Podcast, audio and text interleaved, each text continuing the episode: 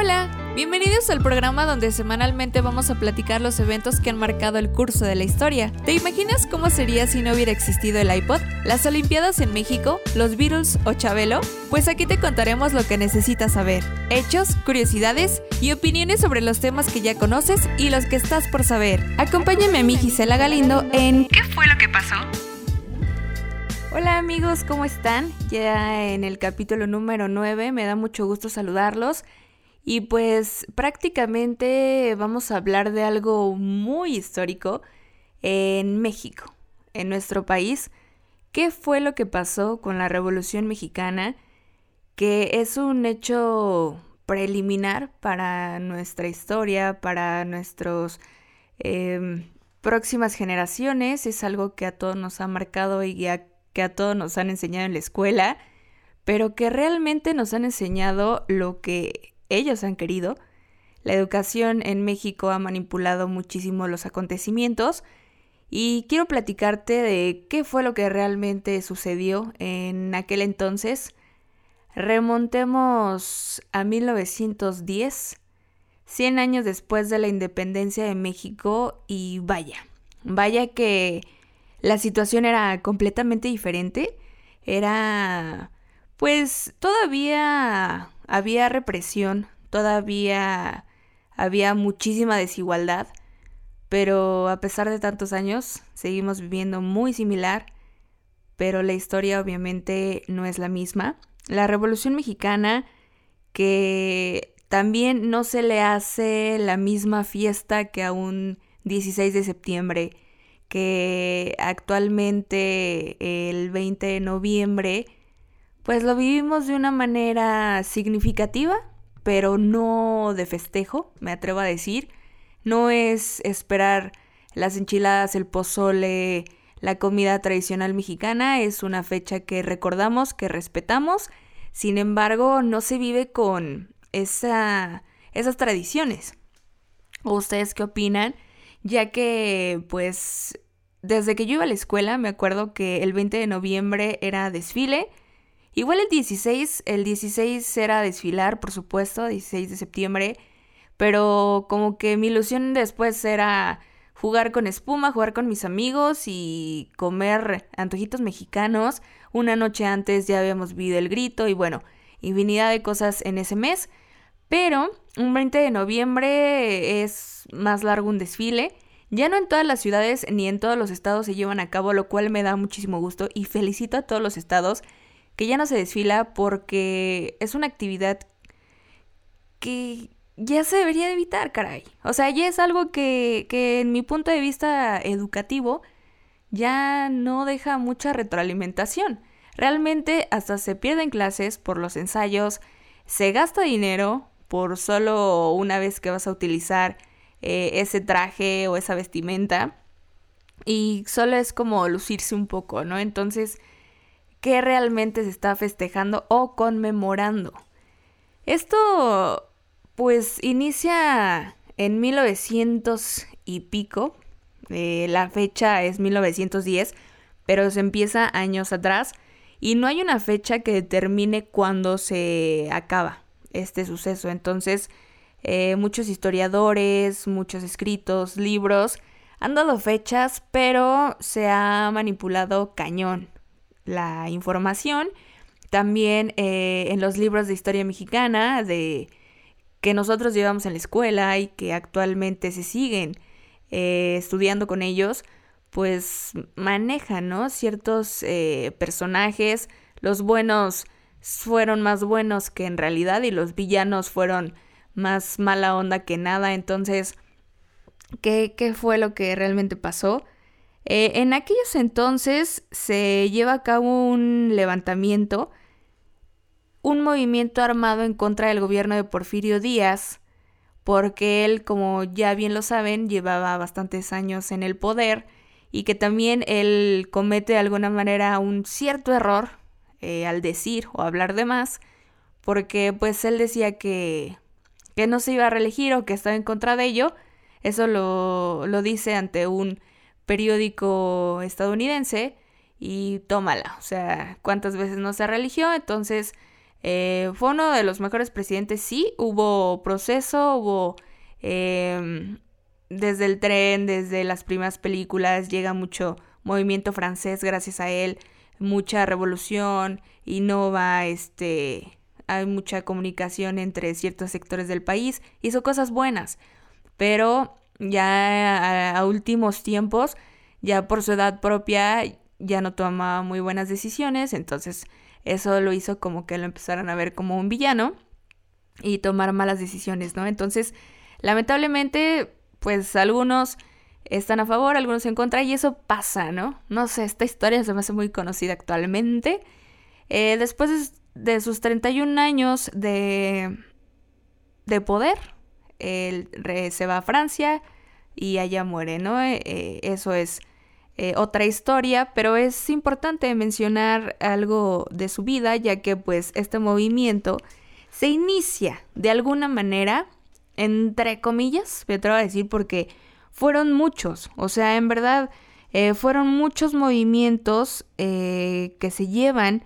Uno de ellos, y que me llama mucho la atención, es de Emiliano Zapata, que muchos teníamos la idea de que él era un campesino, de que luchaba contra eh, los derechos de la gente en ese momento, y él era de familia adinerada, o sea, él tenía trajes, tenía por ahí algo de plata en los botones, defendía eh, a las familias de Morelos, esto era lo que en la escuela nos decían, y que él luchaba y que tierra y libertad y toda esta situación, pero pues realmente él comía y le gustaba todo esto de la comida francesa, tenía caballos, tenía tierras y pues qué campesino tiene muchas tierras. Entonces, pues ahí, ¿qué, qué pasó con eso? Emiliano Zapata no sabía de la revolución. De hecho, él ya había ahí ligado con una eh, chava, ya se la había llevado. Ya ven que antes era como que los eh, acuerdos entre familias. Y pues eh, lo acusaban de vandalismo, ¿no? Él como que estaba en esas ondas. Entonces lo envían al ejército, pero se entera que lo destierran de, de sus propiedades. Entonces se sale del ejército y dice, no, ¿qué pasó? O sea, yo quiero mis tierras, ¿qué onda ahí? empieza este movimiento de Emiliano Zapata y por eso él se empieza a revelar, ¿no? De hecho, la frase tierra y libertad, pues no es de él, esto sí está bien importante saberlo. Em, Tierra y Libertad realmente fue de Alexander Herzen, eh, un revolucionario ruso. Eh, él en marzo, ya Emiliano Zapata dice, pues, ¿qué onda? ¿Qué pasó? Se levanten armas en marzo de 1911 en contra del gobierno. ¿Sale? Entonces, eso ahí, Emiliano Zapata es uno de los principales, eh, pues, que incursionaron, pero no fue exactamente como el que lleva todo, todo el show, ¿no? Otro que fue muy importante, muy mencionado, fue Francisco Villa. Francisco Villa sí invadió a Estados Unidos por 10 horas, pero también no fue como, ah, los campesinos y mi gente, ¿no? O sea, realmente creo que hizo ahí unos malos negocios y fue a reclamar.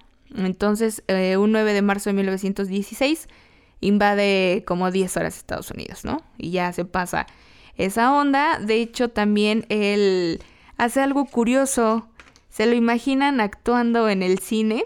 Él hizo un contrato y le pagaron 50 mil dólares más o menos por filmar su vida. Esto fue en 1914. O sea, él anduvo de actor y las tomas pues eran muy bien cuidadas. Era un estudio que se dedicaba a ello y pues anduvo en el cine. ¿Qué tal? Actualmente eh, ya hay como pedazos de la película, realmente creo que ya no está eh, tal cual, eh, pero él se dedicó también al cine, ¿no? Francisco Villa.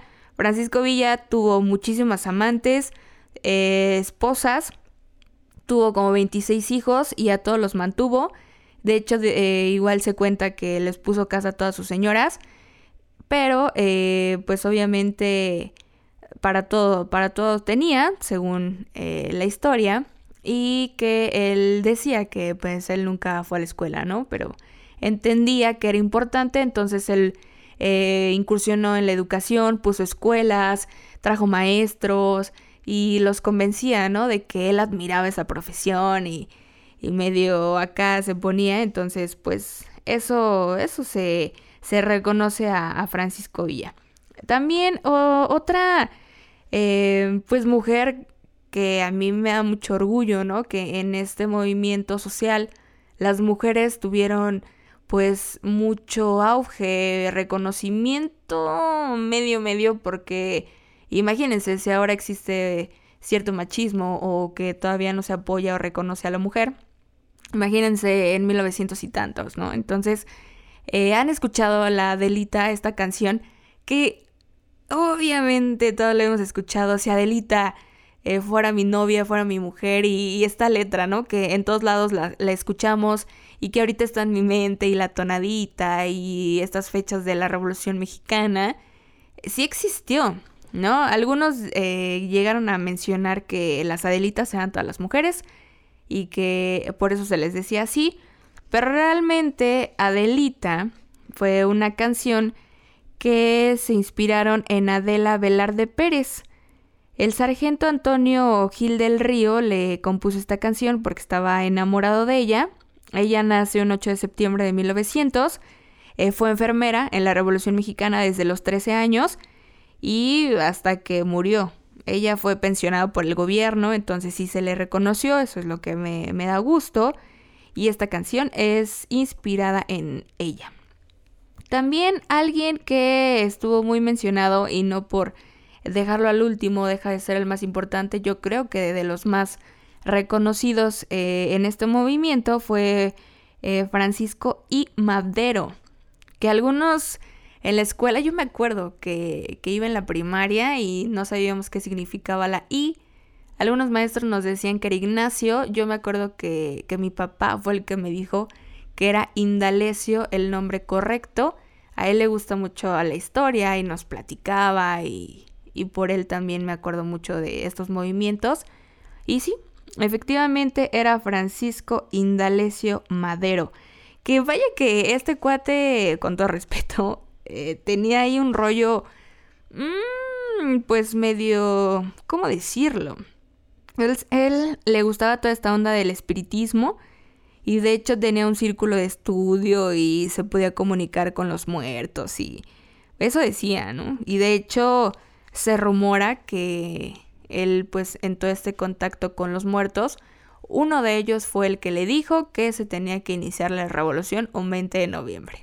Ahí se las dejo, ustedes tienen la última palabra. Y Francisco y Madero pues fue uno de los que más estuvo al frente, ¿no? Madero pues también eh, usa una de las frases más importantes en este movimiento pero no es de él. Sufragio efectivo no reelección, que Madero la usó irónicamente, no fue su frase, realmente fue la frase de Porfirio Díaz que usó contra Benito Juárez. Que también ahí Benito Juárez tiene una historia, no es un personaje de la revolución, pero también hizo de las suyas. Em, Madero la usa irónicamente pues porque Porfirio Díaz había dicho que no se iba a reelegir y ya se la saben y sabemos cuántos años, ¿no? Entonces, eh, la usa y esta es de las frases más emblemáticas.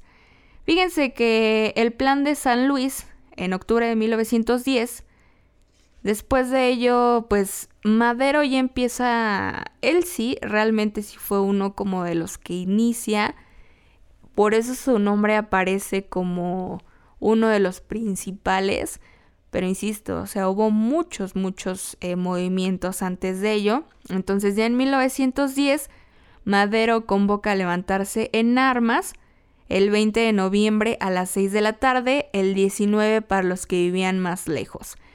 Entonces, ese día, 400 hombres estaban en la ciudad de Porfirio Díaz, hoy Piedras Negras, Coahuila, entonces él pues se bajonea, ¿no? Así como no manches, pues son pocos. Este, de hecho, había un poco menos. Y dice, no, pues no, no va a jalar este show, ¿no?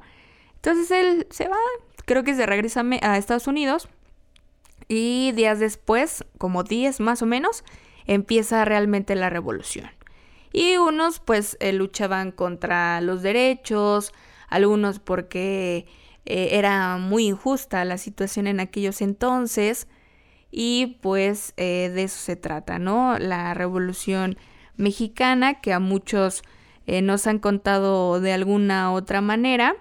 Y también algo, un suceso importante fue la división del norte, de Francisco Villa que eh, se da el 29 de septiembre de 1914.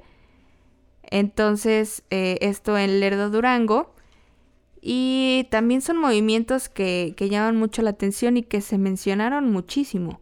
O sea, realmente eso em, se queda marcado. Y algo que también se queda muy marcado en aquel entonces es un presidente de la República Mexicana que, wow, es el que menos ha estado en el poder.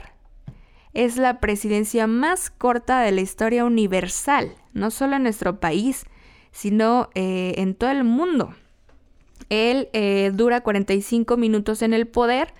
Su nombre es Pedro José Domingo. Pedro Lascurain es como más se le conoce. Y pues lo único que hizo en esos 45 minutos fue renunciar a su cargo. Eso fue lo que hizo para dar pie a la presidencia de Victoriano Huerta. Entonces, esos datos hay que quedarnos, hay que reflexionar acerca de ello y todo lo que se ha suscitado después de eso. Porque ya a más de 100 años de la Revolución Mexicana, pues siguen habiendo cosas, ¿no? Realmente eh, se sigue, se siguen manchando algunos que están eh, en lugares de servidores públicos que siguen también, pues de repente haciendo un mal uso de, de la política mexicana, ¿no? Y que esa igualdad que se buscaba de alguna manera, pues realmente no se está llevando a cabo. Eh, esto también hubo muchos más personajes, por ejemplo, según esto, los pioneros de la Revolución Mexicana fueron los hermanos escritores y periodistas Ricardo y Enrique Flores Magón, que publicaron diversos eh, periódicos opositores a Porfirio Díaz, eh, quienes fueron encarcelados y exiliados. De hecho, ellos, pues, eh, sí se menciona, yo me acuerdo que sí había escuchado el apellido Magón, pero no es como de, ah, o sea, ellos se, se les dijo que fueron los pioneros, ¿no? También otros personajes importantes, eh, las soldaderas, lo que les decía del papel de las mujeres, ¿no? Que fue muy, muy importante, ya que pues su lucha revolucionaria debido a que se encargaron de labores como alimento, lavar ropa, cuidar a los heridos, pero al mismo tiempo eran sigilosas, ¿no? Eran como espías que también traficaban armas y algunas también las tomaron. Entonces, eso también está bastante chido porque las mujeres ya estaban hartas, ¿no? Y que yo creo que a partir de ahí la mujer empieza a tomar, eh, pues más, eh, ¿cómo digamos? No poder en sí, pero sí como se les valía más. De hecho, si no mal recuerdo, el voto mexicano a la mujer fue en 1941 o algo así. Entonces, fue todavía después de la revolución. Antes no, no podíamos votar las mujeres. Eh, una de las más famosas era Petra Herrera, quien se conoce eh, porque se vistió de hombre para luchar con el ejército del norte. Sin embargo, a pesar de sus habilidades en el campo de batalla, al enterarse Pancho Villa de que era una mujer, pues se le negó y no se le dio el crédito militar. Entonces, eh, no se le da ahí el lugar como general y ella dijo, ah, no, no hay bronca, pues conformo mi propia brigada exclusiva para mujeres. Entonces, eh, también ahí anduvo. La Adelita, lo que les decía, ella nace en Ciudad Juárez, Chihuahua. Adela Velarde Pérez, en 1900 y pues muy chiquita, ¿no? Ella fue que estuvo ahí, pues, ah, con el ejército, se suma a ellos, asistía a los revolucionarios heridos se especializa en hablar con los moribundos para prepararlos eh, para que murieran y también les daba aviso a los familiares cuando ellos fallecían. Entonces, la canción, aparte de que andaba un enamorado de ella, el sargento Antonio Gil, pues hizo, hizo buenas cosas, sobre todo humanas. Entonces vamos a escuchar inmediatamente esa canción después de escuchar este podcast. Eh, los niños en la batalla también tuvieron un papel importante y esto, wow, o sea, realmente ahora lo vemos en otros países con terrorismo, lo vemos en otros lugares del mundo donde dices, no manches, o sea, ¿a poco neta los niños eh, pueden agarrar un arma, ¿no? Y, híjole, eso entre triste, entre para reflexionar, entre muchísimas cosas, desde los cinco años ellos ya los preparaban pues se les encomendaban acciones como cuidar a los animales, acarrear el agua de los pozos, eh, así como llevarle tortillas y comida a los revolucionarios, ¿no? Entonces, desde los cinco añitos ya andaban ahí con todo y ya después entre los siete y ocho años los varones se alistaban a las bandas de guerra y seguían con el cuidado de los animales. Ya como ahí de los diez años los revolucionarios les asignaban labores de guerra y entrenamiento militar, los niños podían ya portar rifles y algunos eran enviados directamente al combate. Y bueno, una de las funciones más comunes de los niños pues también era el espionaje, ahí para, para ver qué se hacía, ¿no? De acuerdo a algunos testimonios de esa época y documentos históricos, los revolucionarios enviaban contingentes de niños a los poblados que seguían en el camino para que avisaran cuál era la situación, ¿no? Cómo, cómo estaba la onda. Y pues también se les enviaba avanzadas eh, brigadas para observar si había tropas por los alrededores. Regresaban, aparte de que yo creo que tenían un buen de energía los chavitos, ¿no? Entonces podían correr, eh, tenían la fuerza, estaban pues igual como por el tamaño pues nadie los veía, ¿no? Entonces eso se rumora y sí, sí es muy creíble porque pues, ahí andaban también. Eh, Emiliano Zapata, el caudillo del sur, pues ya sabemos, ¿no? Esto también no era pobre, a pesar de que la historia lo han pintado como un hombre de escasos recursos, han registrado sobre la posesión de tierra y de algunos caballos. Así que pues este vato no era em, pobre, él tomaba coñac, la comida francesa, y solo porque le quitaron sus tierras empieza ahí a mover, empieza a organizar el show. Entonces, pues esto está qué bueno que así nos lo platicaran en la escuela. Imagínense cómo sería si, así como lo estamos platicando, nos lo dijeran en la escuela. Eh, Francisco Villa, el centauro del norte, a él no le gustaba beber alcohol. Entonces, él pensaba que era uno de los principales que problemas, ¿no? Y que los causaba también. Destruyó varias cantinas y amenazaba de muerte a todo aquel que dentro de su batallón intentara emborracharse. No, pues yo creo que sí mató a varios, ¿no? Porque en esos momentos también los hombres como que sí, sí tomaban bastante. Digo ahora igual, pero en esos momentos sí tenían como el agave, no sé si el pulque o, estas bebidas, ¿no? Como más eh, tradicionales de México, su tequila y cosas así. Otra causa de la Revolución Mexicana es que, así como en la conquista española, muchos hombres no cayeron por la guerra, sino por enfermedades como viruela, la tifo, el paludismo y la influenza española que invadían a los al país durante la Revolución. De hecho, de los 14 millones de habitantes que había en ese tiempo en México, 11 millones vivían dentro del sistema de las haciendas, de los cuales 9 millones eran peones acapillados, es decir, eran esclavos de las haciendas con condiciones de vida inframundas. O sea, esto estuvo chido, o sea, realmente también lo de la revolución sí estuvo bueno porque vivían eh, algunos de manera muy desigual, ¿no? En esos momentos los hacendados tenían lana y eh, todos los, eh, ¿cómo decirlo? Los campesinos pues trabajaban para ellos y ellos siempre perdían. No sé si se acuerdan de esta onda del trueque que iban a las haciendas y trabajaban así, los negreaban bien gacho y les daban, no sé, un kilo de frijol por mm, muchas horas de trabajo, entonces de repente no era justo y les pagaban con, con cosas, no eran con dinero, entonces estaban prácticamente esclavizados. Entonces esta onda de que sí estuvieron pues eh, enfermos y que también en esos momentos no había una atención médica correcta, no era nada barato y bueno, todas estas situaciones que también se tenían que, que acabar con ella, ¿no? Y bueno, acabar de alguna manera, pero sí combatirla. Eh, también algo que me llamó mucho la atención fue que fotógrafos pues ya empezaban en esos momentos a capturar imágenes, de hecho gracias a ellos pues tenemos imágenes actualmente muy buenas y que nos hacen em, regresar a esos momentos, ¿no? Vivirlos.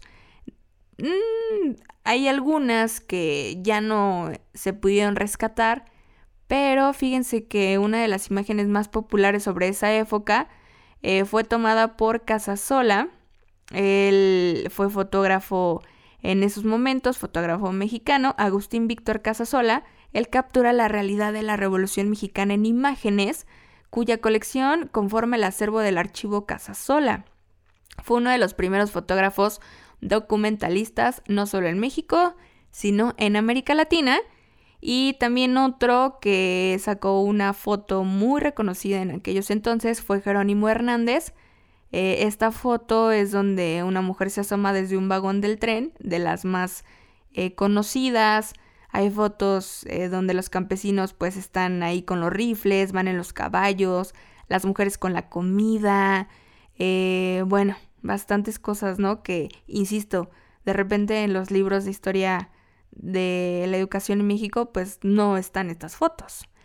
Eh, también el héroe mexicano Francisco Villa era tan carismático y fotogénico que la productora estadounidense Mutual Film Company produjo una película de ficción sobre su vida y permitió que él mismo la interpretara. Esto les platicaba hace un ratito, fue en 1914 y se conservan solamente fragmentos. Y bueno, así algunas cosas que sí coinciden con lo que ya sabíamos, algunas eh, que nos mueven totalmente el panorama, ¿no? Que, teníamos de esta historia. Y pues fíjense que eh, muchos hemos visto, yo no he ido, caray, no he ido al Monumento de la Revolución, no he entrado, pues he pasado, le he tomado fotos, eh, he tenido la oportunidad de estar ahí bien, bien cerquita, pero eh, no he entrado. Se supone que, que sí se puede y que es reconocido también, ¿no? Por esta historia, pero también tiene... ¿Cómo decirlo? Tiene esta parte que muchos pensaríamos que, que, lo hicieron con el fin de, de la revolución, o sea, el monumento, y no, o sea, eso también eh, me interesó mucho y quiero platicarles que fue abandonado, ¿no? Y olvidado de alguna manera y rescatado este icónico eh, pues lugar de la Ciudad de México y ha vivido mucho y hoy está dispuesto a contarnos eh, pues muchísimas historias, ¿no? Nos transporta a un pasado que se convirtió en un legado y les platico. Todo comenzó cuando el presidente de la República, Porfirio Díaz, convocó un concurso internacional para realizar la nueva sede de las cámaras de diputados y senadores, en las que conmemorarían los 100 años de la independencia de México. El reconocido arquitecto francés Émile Bernard ganó y realizaría el proyecto del Palacio Legislativo Federal, que prometía ser un edificio suntuoso con más de 14.000 metros cuadrados. Entonces esto ya estaba, ya estaba así para emprender el show. Sin embargo, la Revolución Mexicana se metió en el camino y la construcción se quedó sin recursos. En 1912 se abandonó la obra y solo quedaron los restos de una estructura metálica incompleta. Al término de la revolución, Bernard le propuso al presidente Álvaro Obregón continuar con la construcción y adaptar la estructura para convertirla en un panteón para conmemorar a los héroes de guerra. Sin embargo, poco tiempo después ambos murieron y los planes permanecieron en el abandono. Hoy en día muchas de las esculturas previstas para ornamentar el Palacio Legislativo están dispersas en la ciudad. La representación de la juventud y madurez en el Palacio de Bellas Artes, el águila prevista para la cápula en el Monumento a la Raza y los leones, en la escalinata al Castillo de Chapultepec. Y bueno, fue hasta 1933 cuando apareció el arquitecto Carlos Obregón Santasilia, quien rescataría la obra para reinterpretar la estructura convirtiéndola en un espacio público para conmemorar el movimiento revolucionario. Se inspiró en el movimiento artístico del Art Deco junto a una nueva expresión de la arquitectura mexicana, retomando elementos prehispánicos como el uso de la piedra negra volcánica. Qué chido. Fue en 1936 cuando el Monumento de la Revolución se convirtió en un mausoleo en donde yacen los restos de las figuras más representativas de los ideales revolucionarios. Y ahí están, eh, pues, ¿cómo decirlo, no? Mm, es que no sé si llama enterrados sus cenizas o ahí eh, permanecen estos héroes, ¿cómo los podríamos llamar? O partícipes de la historia en este monumento. Fíjense que está, por ejemplo, Venustiano Carranza, Francisco y Madero, Plutarco Elías Calles y Pancho Villa. Fueron colocados dentro de las criptas en la base de los pilares. Dos años después se concluyó que la obra desde entonces se convirtió en un, mirador público que duraría hasta 1970, pues se quedó abandonado temporalmente. Ya después, en 2009, existieron campañas de rescate del inmueble para conmemorar el bicentenario de la independencia y centenario de la Revolución Mexicana. Y así se comienzan labores de restauración y remodelación para integrar nuevos accesos por la rampa principal, por la Plaza de la República y el ascenso eh, al mirador. Ya pues como accesar al mirador, tiene ahí la vista panorámica por el elevador y en la actualidad el Monumento a la Revolución se presta como un espacio en donde se presentan distintas obras de arte plástico y urbano, espectáculos de luces, fuentes eh, brotantes, acceso al museo y diversas exposiciones, proyecciones de cine y conciertos. Así es de que está bastante bueno, podemos ir eh, sin ningún problema, ¿no? De repente estamos así de, ah, ¿qué plan hacemos? Y un fin de semana, un domingo, o ahora días de asueto, pues nos podemos ir a dar una vuelta.